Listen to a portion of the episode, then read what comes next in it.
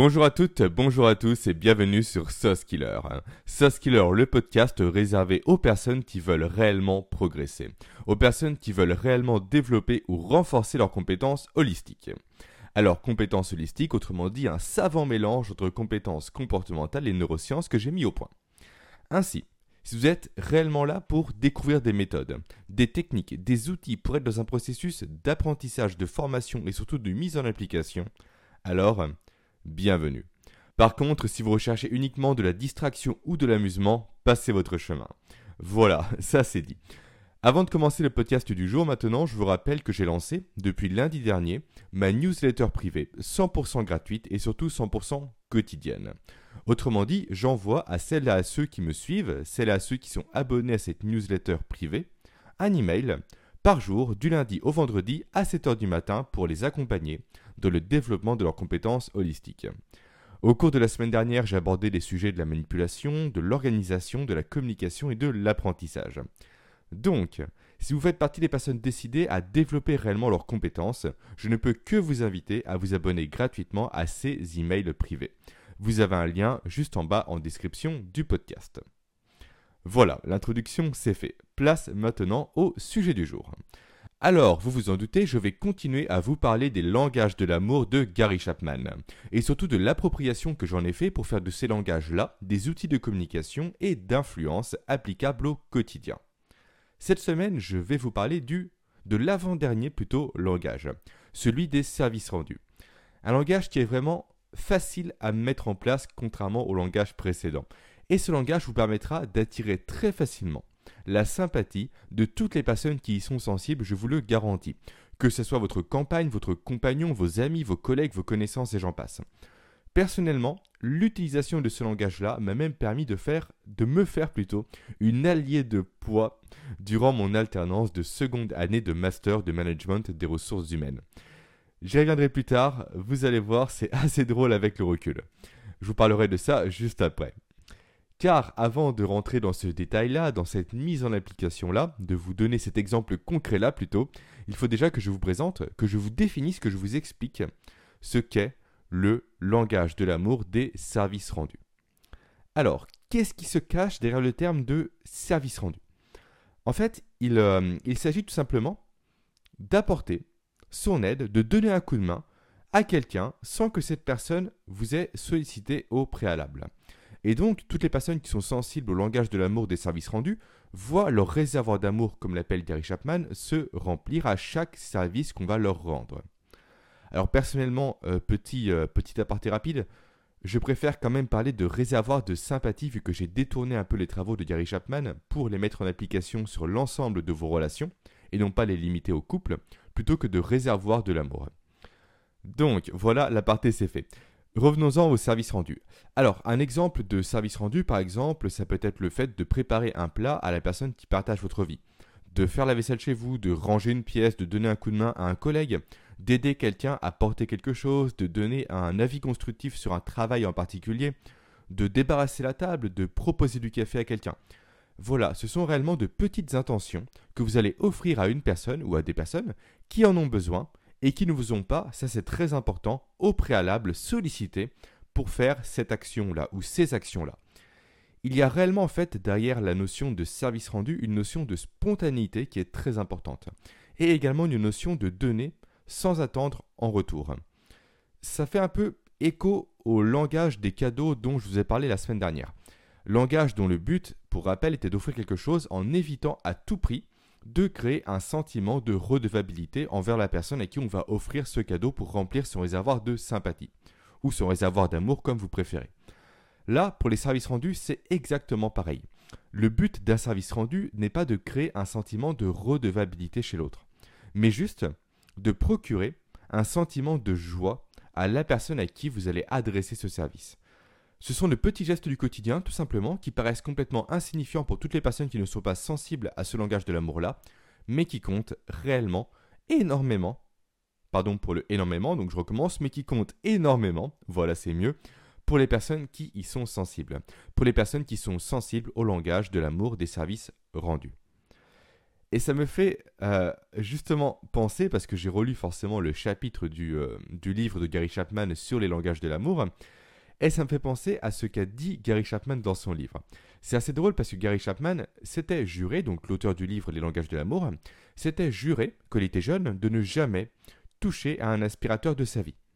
Jusqu'à qu'il rencontre sa femme et qu'il se rende compte en fait que sa femme est sensible au langage de l'amour des services rendus. Et depuis, il est inconcevable pour lui, c'est lui qui le dit dans le livre, hein, c'est pas moi qui l'invente, que quelqu'un d'autre touche l'aspirateur que lui, car en fait il s'est rendu compte que passer l'aspirateur remplissait le réservoir d'amour de sa compagne. Car en fait il s'est rendu compte que sa compagne se sentait aimée, littéralement, lorsque Gary Chapman passait l'aspirateur, hein, quand il lui rendait ce service. Donc voilà, certes, ces éléments-là, ces services rendus-là paraissent insignifiants pour toutes les personnes qui ne sont pas sensibles à ce langage de l'amour en particulier, mais pour les personnes qui y sont sensibles, croyez-moi, c'est très important de recevoir des services rendus, je n'irai pas jusqu'à dire quotidiennement, mais assez régulièrement. Alors, maintenant, euh, place euh, à, ma petite histoire personnelle. Euh, je vais vous parler de comment ce langage des services rendus m'a littéralement énormément aidé durant mon alternance. Alors, avant ça quand même, il faut que je vous fasse une petite précision. Je dois vous avouer quelque chose, j'ai été un mauvais élève en quelque sorte. En fait, j'ai lu le livre de Gary Chapman il y a maintenant 3-4 ans, ça devait être en, en 2016 de mémoire, début 2016. J'ai trouvé ce livre littéralement passionnant au début. Je dis à Thomas, chercher surtout en fait à appliquer ce livre déjà dans le cadre de mon couple, bien entendu, mais surtout à l'extrapoler sur l'ensemble de mes relations. Donc, chose que je vous partage du coup aujourd'hui. Je me suis donc amusé à chercher le langage de l'amour de toutes les personnes que je fréquentais, mais je me suis rendu compte il y a quelques jours seulement que je m'étais oublié. En fait, c'est véritablement en travaillant sur cette série de podcasts que j'ai pris le temps de me poser, de penser à moi, de m'interroger sur les langages de l'amour qui me parlaient les langages d'amour sur lesquels moi j'étais sensible, les langages de l'amour auxquels j'étais réceptif. Et je me suis rendu compte que le langage des services rendus est sans doute le langage de l'amour auquel je suis le plus sensible. En tout cas, c'est au moins l'un des deux langages auxquels je suis le plus sensible. L'autre, je le garde pour moi. Alors, car en fait, pourquoi, ou plutôt comment j'ai fait ce constat-là? En fait, j'ai pas mal réfléchi. J'ai repensé en fait au chemin que j'ai parcouru depuis la lecture de ce livre et je me suis rendu compte que j'étais vraiment, constamment, depuis très longtemps d'ailleurs, en train de proposer mes services spontanément à mon entourage et même à des inconnus. Souvent, par exemple, quand je croise une personne âgée en course qui a du mal à porter ses courses, justement, naturellement, je vais vers elle, je l'aborde et je lui propose mon aide. Ça m'arrive très souvent, très très souvent.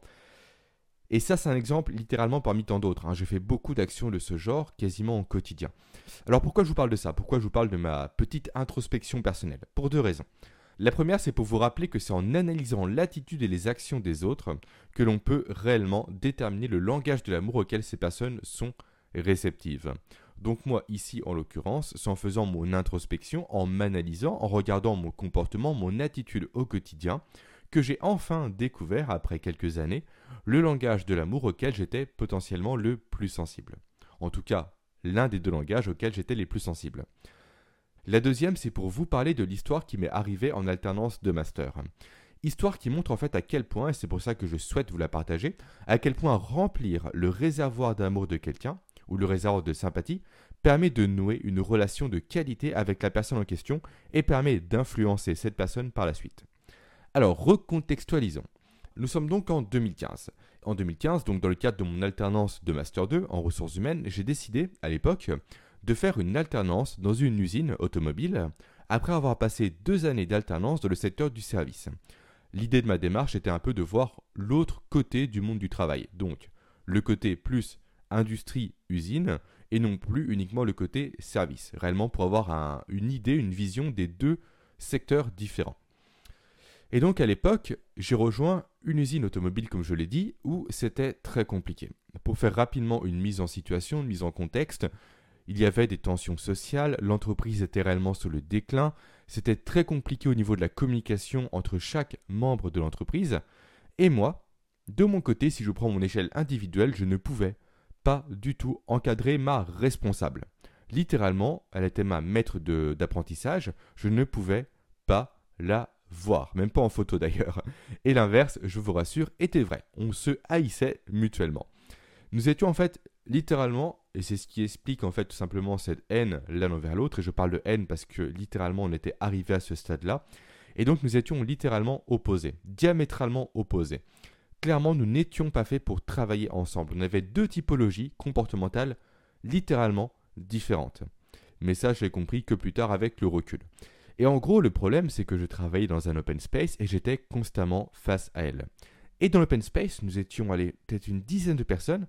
Et pour vous montrer à quel point le climat social dans l'usine était mauvais, personne ne se parlait. L'ambiance était littéralement pesante. Et donc, dans cet open space, il y avait une personne particulière, en quelque sorte, qui était l'assistante personnelle du directeur de l'usine. Elle était là depuis, euh, depuis des années et des années. C'était un peu en fait un des piliers de l'entreprise littéralement. Et j'ai dit beaucoup trop de fois littéralement depuis le début du podcast. Et d'ailleurs, il n'y a aucune chance pour que cette personne m'écoute, alors j'en profite pour lui faire un petit coucou, donc bonjour Eliane. Donc, Eliane, pour parler d'elle, avait un tempérament qui était très fort, et elle n'appréciait que très peu de personnes dans l'entreprise. Eliane était un peu le stéréotype même de l'assistante de direction un peu old school. C'était le genre de personne, en fait, Eliane, qui prenait tout le monde de haut, qui se permettait un peu euh, des, familiarités avec le directeur, bref. Limite, dans l'entreprise, c'était elle le patron et non pas le directeur. Et le truc avec Eliane, la raison pour laquelle je vous en parle, c'est que personne ne lui parlait réellement, hormis pour lui demander des choses comme des commandes de papeterie, comme de remplir tel ou tel document, comme une signature et autres. Et moi, quand je suis arrivé, naturellement, je lui ai proposé du café à plusieurs reprises quand j'allais m'en chercher un. Parce que, pour rappel, dans ma nature, je propose des services rendus. Donc, dès qu'elle voulait un café, je lui en proposais un. Dès qu'elle avait besoin d'un coup de main, je lui apportais un coup de main. Dès qu'elle voulait des conseils, je lui donnais des conseils. Dès qu'elle avait un problème avec son téléphone, je lui donnais, euh, je lui apportais mon aide. Bref, je faisais encore une fois ce qui était dans ma nature, donc exprimer le langage de l'amour auquel je suis sensible. Et grâce à ça, grâce à la considération que j'apportais à Eliane, grâce à la reconnaissance que je lui apportais, grâce à mes services rendus, en fait, j'ai rempli son réservoir de sympathie. Et au fur et à mesure des semaines qui passaient, elle prenait de plus en plus ma défense dès que ma responsable commençait à me lancer des pics ou autres remarques assez cinglantes. Car pour rappel, ma responsable et moi j'enfonce le couteau dans la plaie, on ne pouvait vraiment pas nous encadrer l'un et l'autre. On ne pouvait pas s'entendre à tel point que j'ai dû faire à la fin de mon alternance de Master 2 deux mémoires, deux rapports d'alternance. Un pour elle, donc un pour ma responsable, un mémoire on va dire de façade dans lequel je brossais l'entreprise dans le sens du poil, et un destiné à mon école où là j'étais sincère et franc sur le climat social. J'ai donc dû me taper deux mémoires de 80 pages à l'époque à rédiger. Mais bon, j'ai bien fait, je ne regrette vraiment pas, car quand j'ai soutenu mon mémoire, devant un jury donc de mon école et ma responsable qui cherchait à me piéger constamment, j'ai eu un 16 sur 20. Le jury l'a rembarré, bref, j'étais l'homme le plus heureux du monde à l'époque. Bref, tout ça pour vous dire qu'un jour, j'ai un peu trop digressé, ma responsable m'a lancé un pic particulièrement cinglant, je n'ai plus en tête, peu importe, et là, Eliane est sortie de, sa, de son petit bureau dans l'open space, elle a pris ma responsable à partie devant tout le monde de l'open space pour dire que Jérémy, donc moi, était la seule personne qui faisait un travail de qualité ici, et donc qu'avant de me reprocher la moindre chose, elle ferait mieux de se regarder de son côté. Moi, je n'avais rien demandé. J'étais le premier surpris, ça scotchait tout le monde, d'autant plus qu'à l'époque, pour être sincère, mon travail était loin d'être irréprochable. Tout ça pour vous dire en fait que le fait de remplir le réservoir d'amour, le réservoir de sympathie ou appelez-le comme vous voulez de quelqu'un est véritablement très puissant. Le but de cette histoire était uniquement de vous montrer ça. Donc ne sous-estimez jamais le fait d'être apprécié par quelqu'un. Ne sous-estimez pas le fait que les autres aiment votre compagnie. C'est très important au quotidien que vous travaillez sur votre image, sur votre communication, que vous véhiculiez auprès des autres une image positive, que vous ayez, que vous abordez autour de vous une aura qui dégage de la sympathie. Et ça, ça passe entre autres par l'utilisation des langages de l'amour, par le fait de remplir le réservoir de sympathie de vos interlocuteurs dès que vous le pouvez. Alors attention, euh, petite nuance quand même au cas où, je ne dis pas ici qu'il faut être lisse dans ses propos, qu'il faut un peu être gentil avec tout le monde, pas du tout. Il est super important de s'affirmer, de tenir ses positions, euh, d'affirmer ses propos, ses points de vue, même ses points de vue politiques, peu importe, mais cela n'empêche aucunement de vous attirer la sympathie des autres en adaptant votre façon de communiquer à leur langage de l'amour. Ce n'est pas parce que vous êtes en opposition sur certains points de vue que vous ne devez pas, au par ailleurs, considérer votre interlocuteur, lui apporter votre reconnaissance et montrer votre intérêt pour sa personne. Donc, tout ça pour vous dire que je compte réellement sur vous pour appliquer ce que je vous partage. Faites partie des personnes qui mettent en application ce que je dis dans mes podcasts. Faites partie des personnes qui mettent en application ce que vous entendez également d'autres podcasteurs ou ce que vous lisez durant vos lectures. Adaptez votre attitude, votre façon d'être, votre communication à vos interlocuteurs afin d'améliorer votre relation aux autres, ainsi que votre influence. C'est super important. Voilà, nous arrivons maintenant à la fin de ce podcast. Trois petits messages avant de vous quitter. Le premier, c'est que la semaine prochaine, nous allons en finir avec cette série de podcasts sur les langages de l'amour. Donc d'ici 15 jours, nous allons voir ensemble de nouvelles thématiques.